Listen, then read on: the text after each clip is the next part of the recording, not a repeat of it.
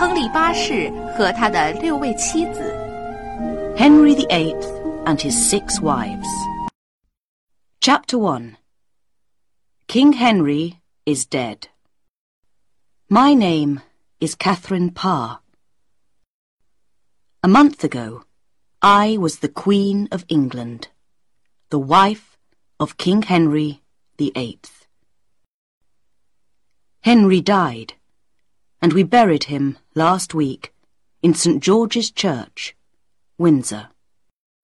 Two days ago, on the 16th of February, 1547, I went back to the Palace of Whitehall, which was once my home. I wanted to take my letters and books and bring them back to my house. Margaret, my new maid, came to the palace with me. She's very young and doesn't know a lot about the world. She has only just come up to London from her home in Somerset. Perhaps I was like her when I was twelve. I, too, was always asking questions and wanting answers immediately. When we arrived at the palace, it was cold and dark. We walked into Henry's room. I sat down in one of Henry's large chairs in front of his wooden writing desk and looked at the pictures around the room. Next to me, there was a big picture of Henry when he was young. He was very handsome then, not like the fat old man he was later. I thought his blue eyes were watching me. I turned to Margaret and said, You see that picture of the king? That's what he was like when he was young. Tall and strong and handsome.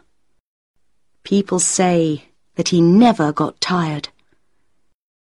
He could go out riding all day, changing his horses nine or ten times, and then he could dance all night. He was clever, too. He could speak five languages. Will people remember him like that?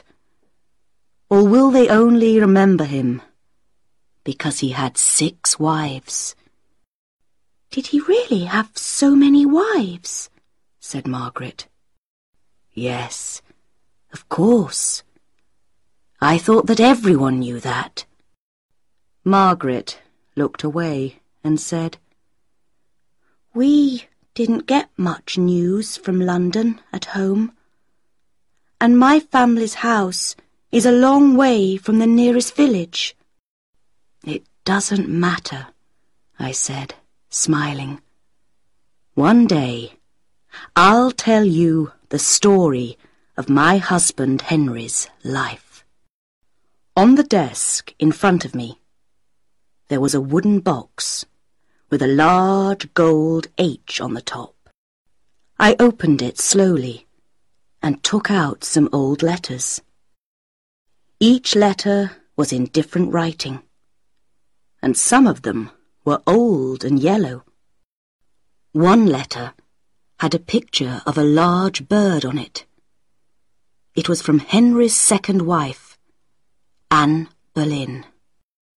Margaret, I said, I've found some letters from Henry's other wives. There's also a beautiful gold necklace and a small piece of hair. I looked at another letter. Here's one old letter from his first wife, Catherine of Aragon. She was married to him for a very long time. She only had one child, didn't she? said Margaret. Yes, only Princess Mary is still alive. There were five other children, but they were all born too early and died. Again, I looked at the letter with the picture of the bird on it. Have you heard of Anne Boleyn, Margaret? Yes. My mother talked about her. She said she was a very bad woman. Well, that's what some people say. Anne was the mother of Henry's second daughter, Princess Elizabeth. Look, I said. This one is from Catherine Howard, Henry's fifth wife. Both Anne and Catherine were beheaded in that terrible prison, the Tower of London. Why did the king send them to their deaths? asked Margaret. She looked afraid. They had many enemies who told the king that they had lovers. Perhaps the stories were true. I don't know. But the king believed them. I looked at another letter. This one is from Jane Seymour. She was the third wife and the mother of Henry's only living son. He is now our king, Edward the Sixth. Was Jane Seymour beheaded too? asked Margaret. No. Poor Queen Jane died soon after Edward was born. I looked at the last, short letter. Look. A letter from Anne of Cleves, Henry's fourth wife. Did she have any children? asked Margaret. No, I laughed. Henry thought that Anne was very ugly and he didn't want her to be the mother of his children. Margaret was silent. Then she said, King Henry sounds like a terrible husband. He wasn't all bad, Margaret. There were good times, too. He was clever at so many things.